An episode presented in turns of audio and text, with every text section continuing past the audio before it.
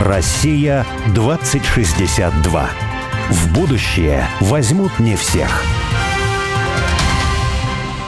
Меня зовут Борис Акимов. А я Олег Степанов. Мы авторы проекта «Россия-2062», штаба вольной мысли, цель которого создать модель позитивного и привлекательного русского будущего. Ну а 2062 это символическая дата, и считается, что в 862 году Рюрика позвали княжить на русскую землю. А в далеком, но не слишком, 2062 году мы отметим 1200 лет образования русского государства. Мы представили себе, какой могла бы быть будущая Россия в 2062 году. Но не просто представили, а призвали на помощь экспертов и визионеров. И не столько мыслителей, сколько делателей. И мы уверены, что будущее видят не футурологи, рассуждающие о роботах и беспилотниках, а те, кто уже здесь и сейчас создают страну будущего. Россия 2062 — это позитивное русское будущее, которое наши герои прямо сейчас строят для своих близких и друзей, для всех жителей страны, для всех нас. Каждый раз мы зовем в студию «Радио Спутник» героя, который, не дожидаясь 2062 года, действует уже здесь и сейчас и делает то, что кажется нелогичным и даже сумасшедшим, потому что часто будущее не очевидно и являет нам много невероятного. Тема у нас тут серьезная, и некоторым может показаться фантазийной. Но будущее, оно всегда такое. Должно быть э, несколько фантазийно. Иначе просто скучно его придумывать и строить. Тем более нам. Мы в России 2062 считаем, что в будущем мир должен быть устроен без политики. Вот представьте себе. Ну, то есть политики, как сфера человеческой деятельности, просто не будет. Да. Вот, например, Солженицын писал, что не верит в выборы, если избиратели лично не знакомы с кандидатами. То есть избиратели должны быть частью одного местного сообщества и кандидат в том числе. Они должны осознать общую ответственность за территорию и понимать, что никто за них ничего тут хорошего не сделает. То есть вся основная работа должна вестись на местах и без всяких политиков. То есть самими жителями. Одного из себя избирают, да, который будет отвечать и руководить. Ну да, вот это процесс. ощущение того, что кто ответственен за территорию? Я. Не на кого пинать, только на самого себя. У меня еще один, кроме Солженицына, есть на эту тему один любимый автор. Это Иван Солоневич, такой публицист и мыслитель русской послереволюционной миграции. В «Империи» он был журналистом, кроме того, был увлечен борьбой. Даже попал в профессиональную борьбу. Ну, Соловейевич вообще такой талантливый человек во всех сферах был. И стал он в команде Подубного одним из главных действующих лиц. И вот он вспоминает о том, как решались исходы поединков профессиональных и сравнивает это с политикой. В том смысле, что это все было предрешено заранее. И все это разного рода представление такого общества спектакля, в котором мы живем по законам профессиональной политики. Вот, и мы сегодня позвали на разговор о будущем без политики молодого политика. Парадокс. Да. Это Роман Юниман. Его родители – паушские немцы. А Роману сейчас 27 лет. Он с отличием окончил высшую школу экономики в Москве, участвовал в волонтерских движениях, но в какой-то момент Роман осознал политику делом своей жизни. Баллотировался в Мосгордуму и в Государственную Думу Российской Федерации. И получается вот такая парадоксальная у нас программа. Мы поспорим с молодым политиком о мире без политики. Роман, привет. Привет. Привет. Роман, знаешь, хочу спросить у тебя, сколько тебе лет? Мне 27. 27, и ты уже политик. Да. Так получилось. Как это было в фильме, прости, такой маленький, уже на «Жигулях». Помнишь, такое было в советском кинофильме детском? Представь себе, такой маленький, а уже на «Жигулях». Тут нужно, что все еще похлопает. Такой маленький, уже на «Жигулях». Ты знаешь, вот ты политик, который доживет до 2062 года, да. Поэтому для тебя это, ну, не просто какое-то будущее. Для нас оно, скорее всего, будет такое мифологическое, а для тебя... Ну, в общем, мы... Ну, Боря надеется. Доживем-то уже будем дряхлыми Мне будет 67, это, в принципе, еще вполне ну деятельный возраст. Да, да. Вот скажи, пожалуйста, обычно вот я, и я понимаю, что я, может быть, э, как-то клишированно мыслю, но я себе представляю приход э, в политику обычно таким образом. Вот есть такой взрослый дяденька, такой папик, вот вроде меня, да, он начинает какие-то двигать свои интересы, когда у него уже есть какие-то ресурсы, да, Это или... уже не вроде тебя. Ну, да. Ты без ресурсов. Не, какие-то у меня есть ресурсы все-таки, знаешь.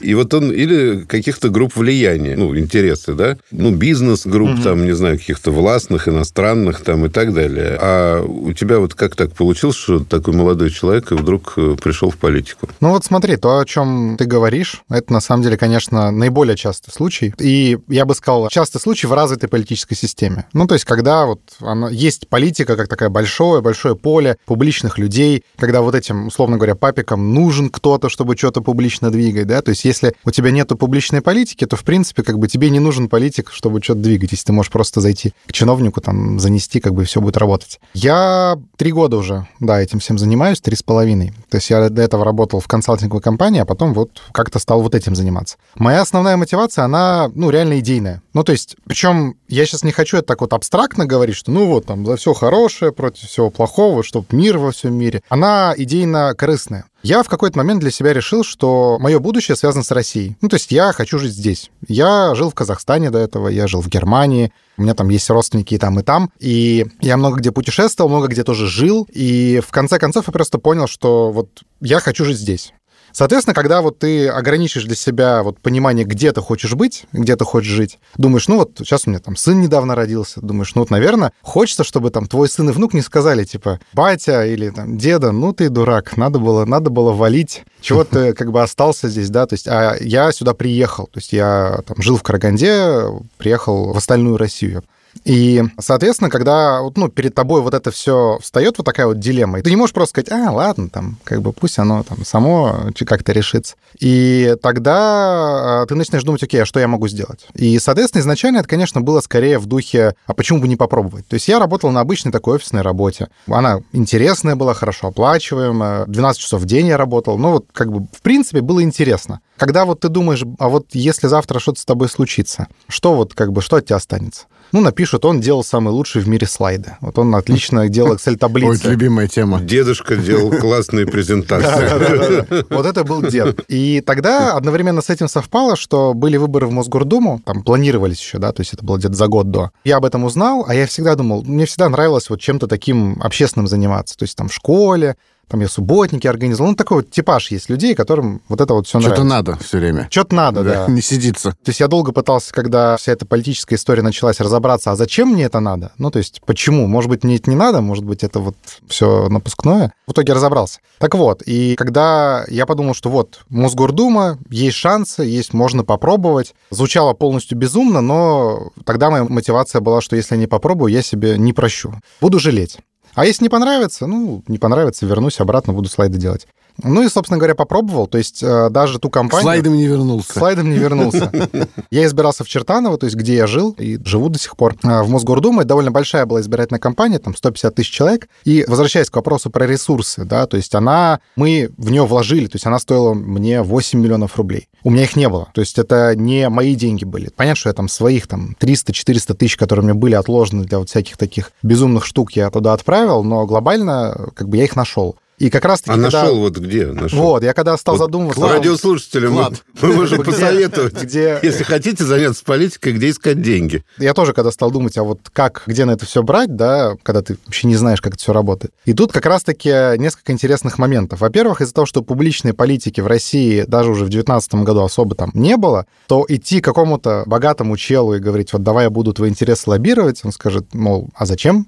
Как бы у меня больше рисков от этого. Там идти, грубо говоря, в администрацию президента или там в мэрию, ну, куда-нибудь, да, в официальные структуры. Ну, как бы... Там это... свои есть. Да, там свои есть, как бы. А ты зачем нам нужен? Что ты такого можешь сделать? И, соответственно, я стал формировать большой круг единомышленников, людей, которые видят ситуацию так же, как и я, то есть которые хотят изменений в России, но не хотят революции, да, вот если очень коротко, и которые любят нашу страну. И мне хотелось найти таких людей и говорить, слушайте, ну вот я пытаюсь стать выразителем вашего мнения, я пытаюсь что-то организовать, да, и делать вещи, которые я считаю правильными, которые, видимо, вы тоже считаете правильными. И в итоге я таких собрал за год вот э, подготовки к этому всему где-то 130 человек. То есть это люди, которые пожертвовали от 10-20 тысяч рублей на компанию. Там самое крупное пожертвование было полтора миллиона вот, из восьми. А это... как, как ты искал, через интернеты? Из-за того, что до этого я работал как бы в консалтинге, и эта деятельность подразумевает общение, да, с, общение бизнесом. с бизнесом, с крупными компаниями. То есть кого-то я нашел там из-за того, что до этого я работал, я к ним приходил, говорю, слушай, помнишь, вот мы с тобой там разговаривали у кулера о том, что вот что-то в России надо все менять, вот что-то как бы вроде как не нравится. Подтверди рублем. Вот. Я говорю, вот я пошел менять. Ну, то есть ты, ты говоришь, ну там, да, типа все политики какие-то там стрёмные, балаболы, ну вот ты же меня знаешь, вроде я нормальный, постараюсь им остаться. Помоги, ну там, чем не жалко. И тут важная история, что люди, это все строится, ну, реально на пожертвования. Под пожертвованиями самое важное, да, что я понимаю, что это не какая-то обременительная сумма для человека. То есть это не то, что вот он там последнюю копейку или там, ну, какую-то значимую там, что-то от себя отдает. Это первое. Во-вторых, у меня самого, наоборот, нету какого-то основного инвестора, то есть у которого было больше половины. То есть понятно, что там есть у кого 20%, ну вот как если ну, той же Мосгордуме, да, это полтора миллиона от 8, это примерно там, 20%. Ну как бы да, это значительно, но если вдруг этот человек там, не знаю, не сможет, не захочет или там придет выкручивать руки, мне будет очень грустно, но я смогу без, ну, там, это пережить. То есть я могу сказать, нет, сори, вот как бы те ценности, которые э, я декларирую, и я под них как бы собираю людей, которые видят так же. То есть в этом плане я, конечно же, являюсь проводником их интересов, но ровно потому, что эти интересы с моими совпадают. То есть это такой обратный процесс. Ну, то есть ты все в какой-то момент осознал, вот что политика — это вот твое дело. Да, да. да. Вот это вот удивительно, да? Это был Не- не то, что- процесс? А, Или озарение какое-то? Да непонятно. Ну, то есть, с одной стороны, это там еще были какие-то детские представления а там с 7 лет, где там тебя спрашивают в детском саду, Рома, кем ты хочешь быть? Ты говоришь, президентом. Ну, то есть, А вот- ты говорил так? Да, ну, то есть, и... А, ну тогда понятно. Ну, то есть, ну, понятно, что там в 7 лет это, это все очень, э, ну, то есть это же все воспринимается по-другому, чем даже Слушайте, в 14 я, я сейчас 20. вспомнил просто, вот любимый фильм у меня, у моих детей, «Дживс и Вустер», такой сериал английский был. Мгм. Да, знаю такое. Там слуга Дживс, и Вустер это его как бы господин, он молодой такой мужчина, вот, и с ним что-то все время случается такое смешное. И у него куча родственников, он сам аристократ, и у него куча родственников, тетушек, дядюшек, он постоянно разъезжает по каким-то родовым замкам, и там в одном из родовых замков есть э, такой лорд Ситкоп, его такой здоровый мужик играет с квадратным черепом. Он лорд, но он осознал себя публичным, осознает политиком, и ему удается, ему нравится выступать перед э, толпами людей. На самом деле я понимаю, что вот он настоящий политик. Он в какой-то момент там отказывается от своего титула лорда для того, чтобы не в палате лордов, да, а в палате общин, то есть быть именно в публичной политике, то есть создавать партию там и так далее. Кстати, как Черчилль, Ну да, да. который тоже. Вот у меня как бы вопрос такой. Мне кажется, что такой политики вообще никогда не было. То есть, что это наше построение в мозгу, что вот есть какие-то люди, политики, которые хотят э, кого-то в чем-то убедить, отражать чьи-то интересы, как-то То есть ты имеешь в виду, что это политика, как борьба таких честных людей, отображающих каких-то Ну да. че- честные Ну да. теории И, вот свои. когда ты говорил, что вот в нормальной стране, там, вот там еще что такое, может, в нормальной, но в том смысле, что в небесной, там, в какой-то стране. В небесной. Да, то, может быть, это, да, но в раю, Я, я сказал в нормальной стране, потому что я очень не люблю, когда про Россию говорят вот в России и в нормальной стране. Меня, просто меня это лично вот аж трясет, потому что, ну, нету нормальных стран, есть как бы разные страны. Я понимаю, о чем ты говоришь. И, собственно, сразу отвечая на вопрос, до конца непонятно. Я сейчас объясню, что я имею в виду. Это как раз, на самом деле, связано с тем, как я воспринимал, наверное, политику до того, как стал ей заниматься. То есть я вот, сколько я себя помню сознательно, я думал, ну вот рано или поздно я попробую. Рано или поздно, вот, ну, мне интересно, то есть вот как будто бы я вот считаю, что это вот мое. В детского сада. Ну, аля, да. То есть, как бы понятно, что это со временем как-то меняло форму, но глобально вот какой-то интерес к общественному, он всегда был. И потом, когда я стал этим заниматься, это очень похоже на на самом деле, на влюбленность. Вот когда там влюбляешься в девушку, сначала там первый год у тебя все вот как бы все в розовых очках, то есть ты там вообще ничего не видишь, ну, то есть очень э, все радужно. Потом наступают какие-то там, там первые проблемы, там ты Женился, ты, ты их преодолеваешь и там идешь дальше, ну или не преодолеваешь и как бы потом дети пошли. и расстаешься. И здесь что-то похоже, потому что первый год, когда я вот там я только начал, допустим, те же собирать деньги на компании, я вот думал, блин, а это я политикой занимаюсь уже? Или, или вот как бы нет? А мне же казалось, что политика это вот ты вот вышел на трибуну и вот вещаешь. Допустим, вот мы там сидим сейчас, да, разговариваем. Вот я думаю, ну вот политика это вот ты пришел куда-то и вот кому-то что-то рассказываешь. То есть это вот как часто там жмешь руки где-нибудь или там закулисно жмешь руки. Ну то есть вот когда представляешь себя о том, что это, это вот ну такая как бы картинка. В реальности все сложнее с той точки зрения, что на самом деле там 90% рутины, начиная там от организации своей команды, заканчивая ну вот какими-то совсем там бытовыми вещами. Или что я понял для себя, что в принципе вот то, чем я сейчас занимаюсь, там 90% времени, это разное общение с людьми. С командой, с донорами, с избирателями, просто с кем-то. Ну, то есть все, что я делаю, я что-то либо слушаю, либо что-то рассказываю. И у меня даже иногда а, возникает мысль, там, Ну, не блин, пойти ли покопать что-нибудь? да, они вот. И мне прям, мне иногда хочется, иногда вот себе там выделяю дни, вот что-нибудь прям там сижу там в Excel, что-нибудь кручу, или там, ну вот что-то руками сделать, потому что все остальное это я с кем-то о чем-то... это руками. Уже по нынешним временам. Презентажку хотя бы сделать. Э, Это уже более конкретно, чем ты просто вроде вот, ну, там, ходишь, что-то делаешь. То есть даже вот то, что мы сейчас в Мариуполе обогреватели возим, то есть я ездил туда тоже как волонтер, чтобы понять, как это все работает, но глобально моя роль не в том, чтобы даже не то, чтобы раздавать руками, но даже не в том, чтобы организовывать тех, кто раздает руками. Моя задача, чтобы это все работало. А это довольно абстрактная штука. Так вот, и возвращаясь, как это выглядит в реальности, не знаю, это, наверное, некий спектр. Наверное, вот до конца, конечно же, киношного вот такого нету, но я точно скажу, что есть идеалисты в политике, ну, то есть там я себя причисляю все еще к идеалистам. Ну, то есть мне не нужна, политика же считает, что это борьба за власть, вот мне не нужна, к примеру, власть в отрыве там от моей совести, ну, от того, что я считаю правильным и неправильным. Потому что а зачем тогда мне она нужна, если я все равно делаю вещи, которые я считаю плохими или неправильными, или вот, ну, это как купил билет и не поехал. Ну, вот какая-то вот такая дурость получается. Но я даже когда спросил, Мгм. я просто спросил не конкретно, а вот в том смысле, что вот этот механизм, вот он нам А, я представляется, но он вообще работает. Потому что, например, мне вот это было там 20 или 30 лет назад, когда я еще вообще вот в каких-то общественных вопросах и никогда и не задумывался. Я встретил э, фразу Введенского о том, что... А он был, помимо того, что он был поэт, Бериут, он еще был математик. И он, по-моему, преподавал математику чуть ли не в университете. И он говорил о том, что я монархист. Это он в советское время, в 30-е годы говорил. А Его спрашивали, а почему вы монархист? Он говорит, ну, потому что чисто статистически при наследовании власти в одной семье порядочный человек у власти может оказаться с большей вероятностью. Он говорит, вот я как математик так считаю, поэтому я монархист. Вот мне, видимо, внутренне, в принципе, кажется так же. Ну да, и по это- своей логике эта фраза, она как бы отменяет политику в том смысле, что получается, что общественная политика это некий такой фильтр, да, и если ты идеалист, да, то ты там где-то на низовом уровне находишься, а потом начинается фильтрация, и как бы в какой-то момент ты просто не проходишь дальше, если ты не расстался со своими личными Со- со соображениями. своей совестью. Своей. И в какой-то момент ты просто как бы туда выше не поднялся. А если это монархия, то там бац, и нам повезло, да. Ну, ну, Или нет. Или не повезло, но это уже судьба. Я, я, кстати, тоже, ну, мне, в принципе, идея монархии сама по себе очень нравится, потому что, ну, она хрупкая, вот так я бы сказал, да, но там правильно настроенная, она хорошо бы работала. Я, я, к сожалению, не вижу способов там ее установления в России, ну, реальный, да, то есть такой вот не опереточный. Но глобально, да. Собственно, потому что оно разграничивает властвование и управление. А это, ну, мне кажется, должно быть не всегда объединено вот именно на, на самом верху, потому что, ну, как бы это там начинает крыша ехать, бывает. А вот э, поподробнее, вот что такое властвование и что такое управление? Ну, вот мне нравится идея с конституционной монархией о том, что у тебя фигура человека, который представляет власть, она отделена от того, кто... Это монарх. Да, там премьер-министр там, или кто угодно, да, Это который, управленец. который управленец. Потому Мгм. что он, естественно, будет ошибаться, он, естественно, там может непопулярные решения принимать. Но тем самым ты как бы уводишь из-под удара саму общую конструкцию, да, что вот как бы сама власть нелегитимна вот как в целом. И это очень хорошая история с тем, что ты как бы, ну, разводишь, да, хейт э, властвующего субъекта и управляющего. Ну, мне кажется, добавляет устойчивости. Оно добавляет немного бесхозяйственности, но, с другой стороны, на таком, опять же, повторюсь, вот на таком высоком уровне абстракции, мне кажется, там это оправдано.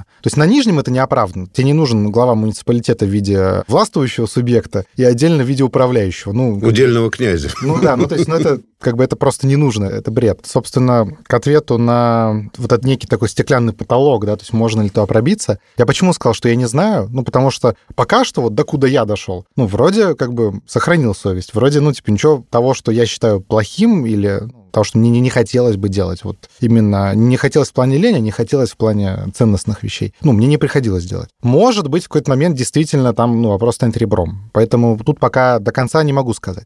Но что точно могу сказать, что мне кажется, в итоге это некая, это тоже некий спектр. То есть, наверное, конечно, в том виде, в котором показывают там в фильмах по телевизору, такого нет и не будет, и невозможно. Но это такой ползунок, то есть все равно, почему вот я считаю, что политика, да, в широкой трактовке, как борьба групп людей за ресурсы внутри общества, ну, внутри одной системы, муниципалитета, города, области, страны, она сохранится просто потому, что будут, ну, сохраняться группы людей. И задача состоит в том, чтобы вот эту борьбу сделать как бы, а, максимально полезной э, для всего общества, б, ну там, по сути, да, только в этом отношении, чтобы она там не была разрушительной, чтобы она там не требовала много ресурсов, и, ну, чтобы она не требовала моральных издержек. То есть если у тебя все, кто этой борьбой занимаются, становятся моральными уродами, то, ну, как бы ничего хорошего от этого не будет.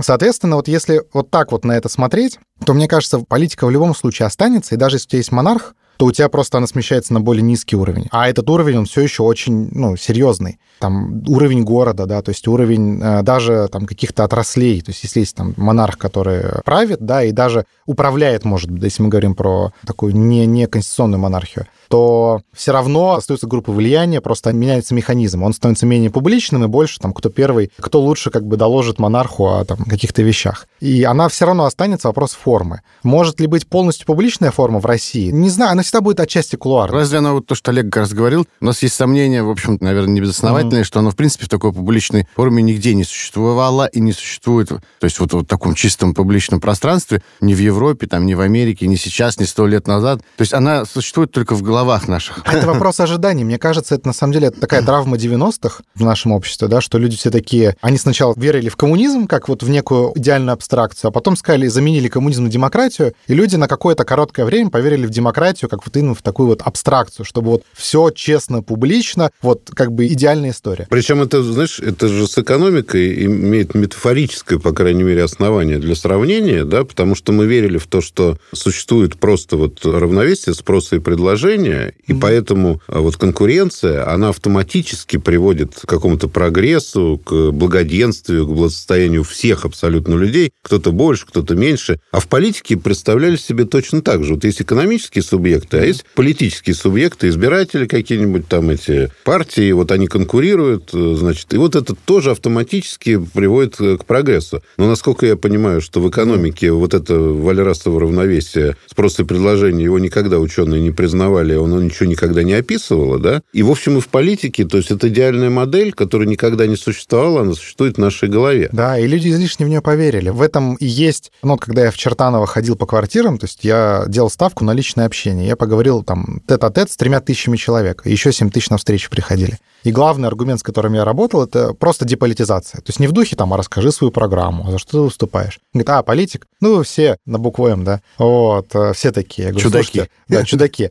Ну и, соответственно, то есть я каждый раз там вел беседу, говорю, слушайте, глобально да, но вот смотрите, вот я, вот мой телефон. Там, я не обещаю вам, что я что-то там сверну горы, что-то сделаю. Я обещаю, что я буду на связи. Постараюсь помочь. Может, получится, может, не получится. Но вот как бы это я могу обещать, от меня зависит. И люди в целом, ну, как бы на вот занижение ожиданий и, и честность, они нормально реагировали, и я почти избрался. Мне это 84 голоса не хватило из 30 тысяч. И, соответственно, я как бы здесь думаю, что глобально в рамках страны нам тоже нужно провести такую работу с ожиданиями, что сказать, идеальной картинки не будет. Но вот если предложить историю, да, что вообще не будет никакого публичного контроля за деятельностью политиков, ну, по идее, политики нужны, чтобы контролировать чиновников в широком смысле, да, понятно, что чиновники могут быть политиками, ну, но глобально это история про контроль за деятельностью, за там, распределением общих благ, вот какая-то такая история. И если у нас совсем не будет публичности, то, ну, как бы ничего хорошего не будет. Но, а с другой стороны, не надо думать, что вот сейчас мы там ввели выборы публичных политиков и типа демократии, все заработает. Есть такая фраза про демократию, я не помню, кто ее сказал, но она детально мне она не совсем нравится, но смысл отражает очень хорошо. Невозможно демократия без системы тайных лож.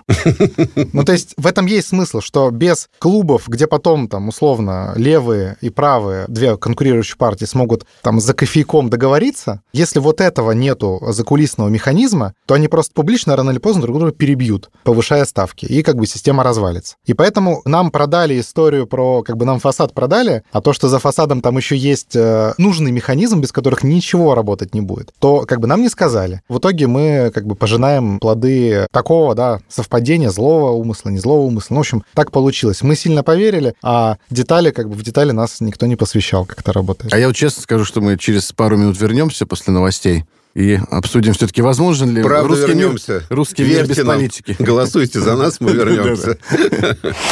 Россия 2062.